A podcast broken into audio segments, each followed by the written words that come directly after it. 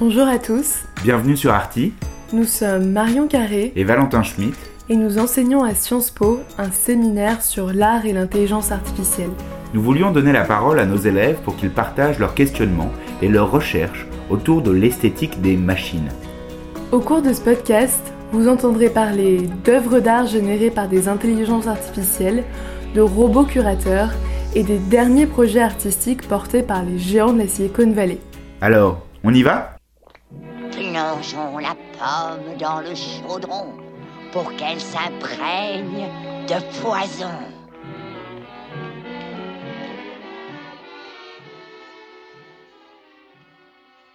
Un homme écrit à la machine une lettre d'amour, et la machine répond à l'homme, et à la main, et à la place de la destinataire. Elle est tellement perfectionnée, la machine. La machine a lavé les chèques et les lettres d'amour, et l'homme confortablement installé dans la machine à habiter lit à la machine à lire la réponse de la machine à écrire.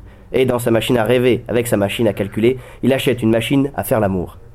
C'est Jacques Prévert, à sa manière si particulière et enfantine, qui nous ramène au paradoxe que nous allons tenter de vous présenter ce soir. Comment une machine pourrait-elle créer des lettres d'amour? La logique et l'amour peuvent-ils se lier? Et si oui, qui a pu le tenter? J'ai le plaisir d'être en présence de Raphaël Efouy Delplanque pour parler ce soir d'Alan Turing et de sa machine à lettres d'amour. Bonsoir Raphaël. Bonsoir Hugo. Alors, comme je vous disais, dans notre émission ce soir, nous allons essayer de comprendre qui est Alan Turing. Qu'est-ce que sa machine à lettres d'amour et quel est l'intérêt de l'étudier aujourd'hui en 2019 Car l'homme dont il est question est des plus passionnants par son histoire comme son œuvre. On sait que notre scientifique est le 23 juin 1912 à Londres et meurt le 7 juin 1954. Il est mathématicien et cryptologue britannique, auteur de travaux qui fondent scientifiquement l'informatique. Il regagne de la popularité grâce à une pétition lancée par 11 scientifiques dont le physicien Stephen Hawking. Suite à cela, le gouvernement britannique a présenté en 2009 ses excuses officielles pour le traitement infligé à Alan Turing, condamné en 1952 à la castration chimique en raison de son homosexualité. Ainsi, première question, Raphaël, pourriez-vous nous éclairer un peu plus sur Turing? Alors, euh, bon, comme vous l'avez déjà dit, donc euh, c'est un scientifique euh, qui euh, est reconnu pour avoir fondé l'informatique. Euh, c'est aussi la personne qui va nous permettre d'expliquer d'ici la fin de cette émission, de comprendre pourquoi le logo d'Apple est une pomme. Ah oui, il faut aussi savoir que c'est donc un, un scientifique au- qui vient d'un d'un milieu sociologique assez classique de euh, l'Angleterre euh, de cette époque, puisque euh, son père est un fonctionnaire colonial et que donc il, ses, parents en fait très vite dans sa jeune enfance euh, retourne vivre dans les colonies et lui est donc élevé en fait en internat dans des pensionnats qui ont pour vocation de faire de lui un gentleman mais il s'en détourne et devient scientifique. C'est vrai, euh, et j'imagine que certains de, nos auditeurs ont vu le film de The Imitation Game, euh, qui est toujours présent sur Netflix, et il se trouve que euh, dans, ce film sont surtout comptés ses faits d'armes. Alors qu'est-ce que- qu'est-ce qu'on peut dire à propos de ça, de, de- son aventure pendant la Deuxième Guerre mondiale? Bon, en quelques mots un peu choc, on, estime qu'il a écourté la Seconde Guerre mondiale d'environ deux ans. Donc euh, c'est Ouais. a priori pas rien comme, euh, comme prestation. En réalité, il avait déjà euh, postulé avant, avant cela, mais seulement théoriquement, euh, alors qu'il était à l'université de Cambridge, l'existence théorique d'une machine programmable qui serait capable, en fait, euh, une fois programmée, de euh, raisonner ou de reproduire l'activité mentale humaine, notamment de, résoudre très vite toutes sortes de calculs qu'on qu'on a appelé la machine de Turing, mais qui est restée à ce moment-là purement euh, théorique, mais qui, vous le devinez, est, une espèce d'intuition de, l'ordinateur en réalité. Et en fait, la guerre, euh, donc euh, la Seconde Guerre mondiale, ou plutôt l'année juste avant, en préparation à, cette guerre qui menace de se déclencher, euh, va donner à Turing un peu l'occasion de, finalement très vite s'engager dans une recherche plus concrète par rapport à ça, puisqu'il est recruté par l'armée britannique pour, dans le plus grand des secrets, tenter à Bletchley Park, dans un manoir dans la campagne britannique, de craqué avec une équipe de scientifiques, de mathématiciens, de cryptologues, la machine Enigma, qui est la machine de codage des Allemands, des nazis. et donc vous devinez bien que s'ils parviennent à craquer cette machine et donc à intercepter et à comprendre des messages qu'ils interceptent déjà, alors c'est un grand avantage pour les Alliés pendant, pendant la Seconde Guerre mondiale. Ah, c'est certain. Et en plus, euh, si, si, je ne me trompe pas, effectivement, il y a eu euh, une question avec Churchill à ce moment-là, à partir de 1941 ou quelque chose comme ça. Euh. Oui, oui, alors ça c'est assez rigolo, c'est-à-dire que, en fait, évidemment, dans, dans, ce cadre euh, militaire, euh, Turing, qui est, euh, on pourra revenir dessus si, si vous voulez, un esprit extrêmement libre, assez décalé, etc., se retrouve tout d'un coup soumis à cette espèce de, de logique militaire et pas n'importe laquelle, puisqu'il a travaillé dans le plus grand des secrets, avec une hiérarchie extrêmement pesante, etc. Et donc, il fait ce geste incroyable, un peu romantisé dans, dans le film dont vous parliez à l'instant, d'écrire à Winston Churchill en lui disant, en gros, mes supérieurs hiérarchiques militaires ne comprennent rien, il faut absolument débloquer des fonds pour euh, construire euh, une machine qui va pouvoir combattre Enigma. Et Winston Churchill, qui comprend l'intérêt stratégique de cette entreprise, va effectivement lui accorder les fonds et, grosso modo dire laissez cet homme et son équipe faire, faire ce qu'ils ont à faire. très bien. Darling sweetheart, you are my avid fellow feeling. My affection curiously clings to your passionate wish. My licking yearns for your hurt You are my wistful sympathy, my tender linking.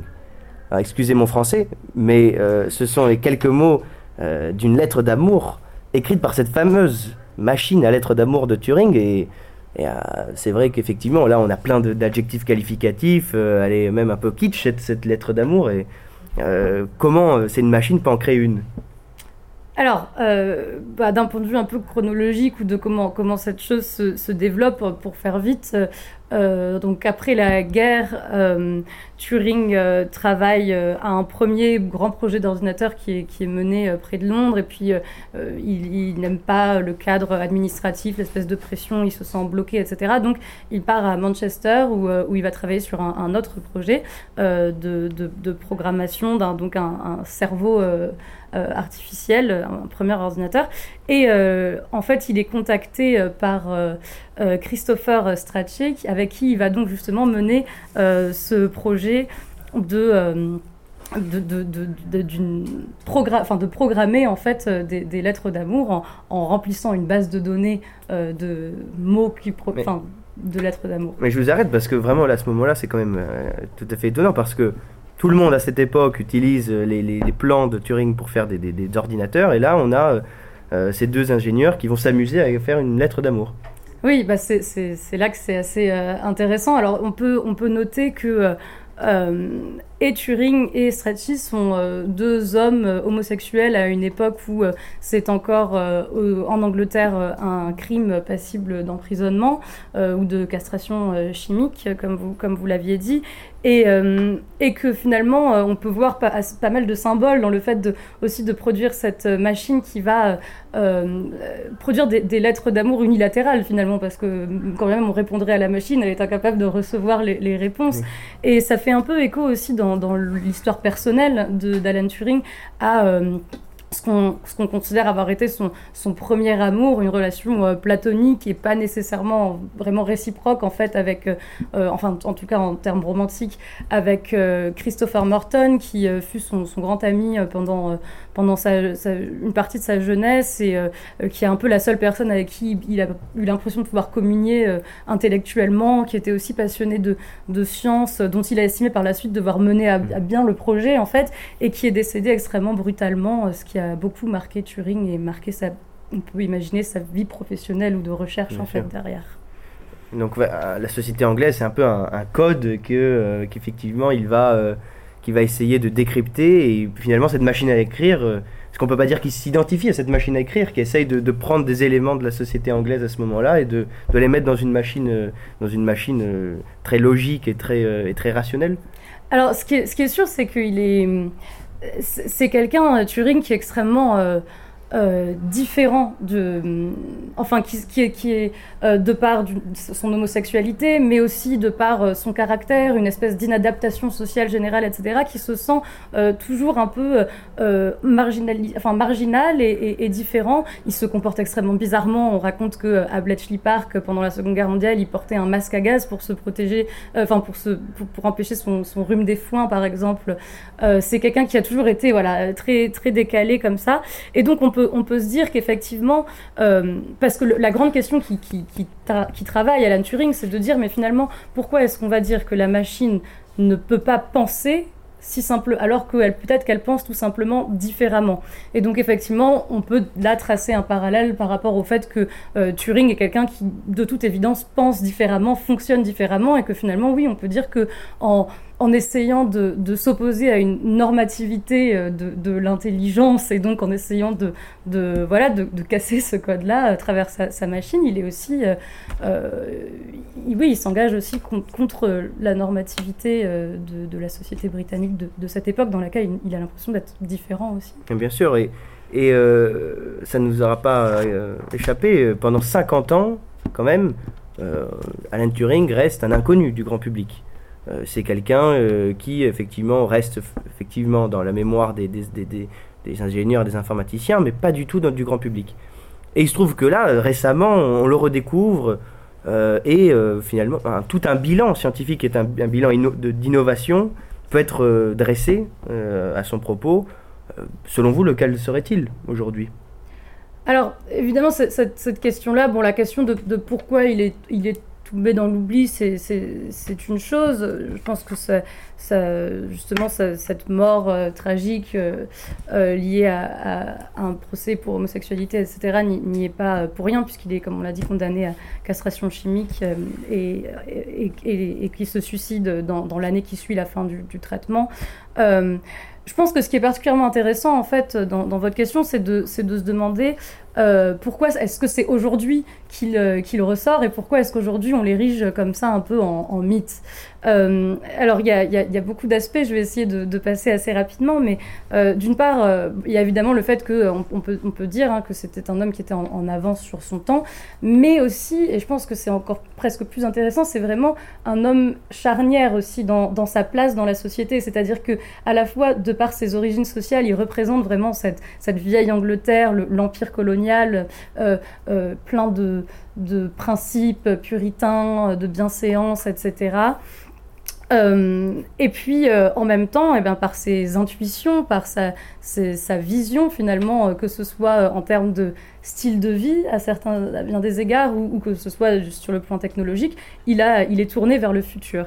Euh, il y a aussi euh, évidemment le fait qu'il euh, fait partie de, de, de, de, ces personnalités homosexuelles qui ont été effacées de, l'histoire telle qu'on l'a telle qu'on l'a telle qu'on l'a écrite et que donc sa réhabilitation est aussi un processus politique et quelque, enfin, qui, qui relève de, de, voilà, de la revendication de cette, de cette icône homosexuelle.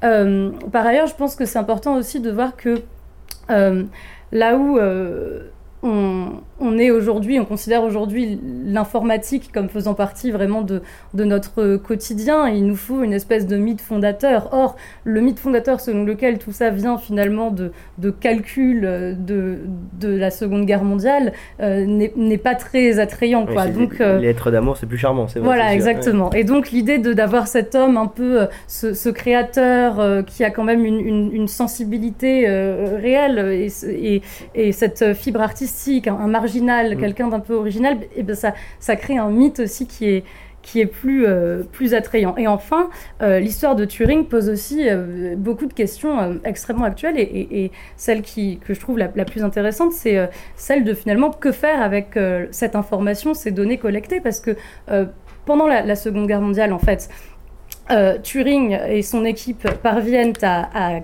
craquer Enigma, donc ils sont capables de lire tous les, les, messages qui, qui, circulent, et donc ils savent quelle attaque va avoir lieu où, à quel moment, et pourtant ils ne peuvent pas agir, ils ne peuvent pas empêcher toutes ces attaques, car sinon les Allemands se douteraient de quelque chose, et donc en fait ils doivent à ce moment-là se poser la question statistique du, du calcul de la vie, mmh. vie humaine en fait, c'est-à-dire qu'ils vont déjouer certaines attaques et pas d'autres, juste pour que les Allemands euh, ne sachent pas qu'ils ont craqué Enigma pour pouvoir continuer à intercepter les codes. Et finalement, quand on pense aujourd'hui euh, à la question des lanceurs d'alerte, etc., c'est aussi cette question de que faire de l'information qu'on obtient par la, par la technologie. Bah, malheureusement, le temps nous est compté ce soir et, alors on, va devoir nous laisser nos auditeurs sur, sur cette sur cette petite. Mais à titre personnel, j'aurais aimé savoir euh, quand même. vous nous avez laissé sur un suspense dès le début de l'émission. Euh, sur la question du logo d'Apple. D'où vient euh, ce, logo d'Apple Et vous dites qu'il vient de, de, de, Turing. Alors, euh, qu'en est-il? Alors, donc. comme, comme vous, vous l'avez dit, Turing, donc condamné à castration chimique pour avoir été homosexuel, se suicide un an après euh, son traitement et euh, donc euh, se passionner non seulement de cryptologie mais aussi de Blanche-Neige et les Sept Nains qu'il avait vu sept ou huit fois selon les dires à sa sortie.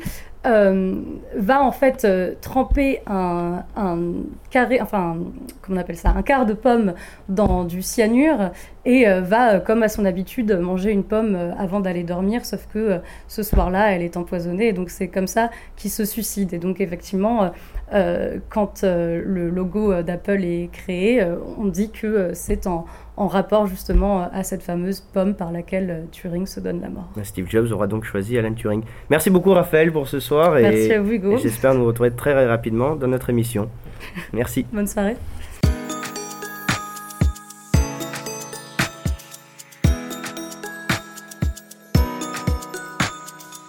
Merci pour votre écoute. Vous pouvez retrouver les autres épisodes de Arty sur SoundCloud et Apple Podcast. Et si ce que nous faisons vous plaît, n'hésitez pas à le faire savoir en commentant et en partageant ce podcast.